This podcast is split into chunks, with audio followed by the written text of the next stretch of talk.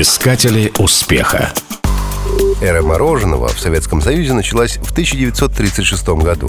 Тогда, после визита в США, нарком продовольствия Анастас Микоян сформулировал главную задачу – сделать мороженое массовым продуктом, выпуская его по доступным ценам.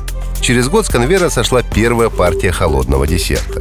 Все мороженое выпускали по единому ГОСТу, поэтому в каждом городе страны доступны были одни и те же виды.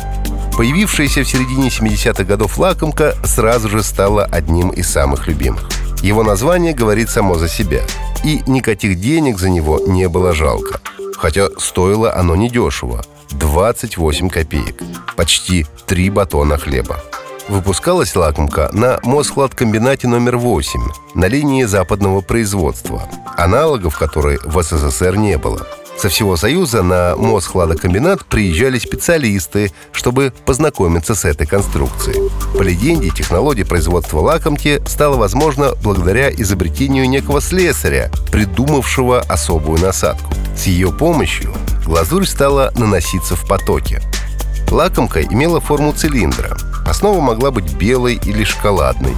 Традиционно трубочка из пломбира покрывалась глазурью молочного шоколада. Но позже в продаже появилось мороженое «Щелкунчик», в котором к шоколадной глазури добавлялись дробленые орехи. Пальчики оближешь. Искатели успеха.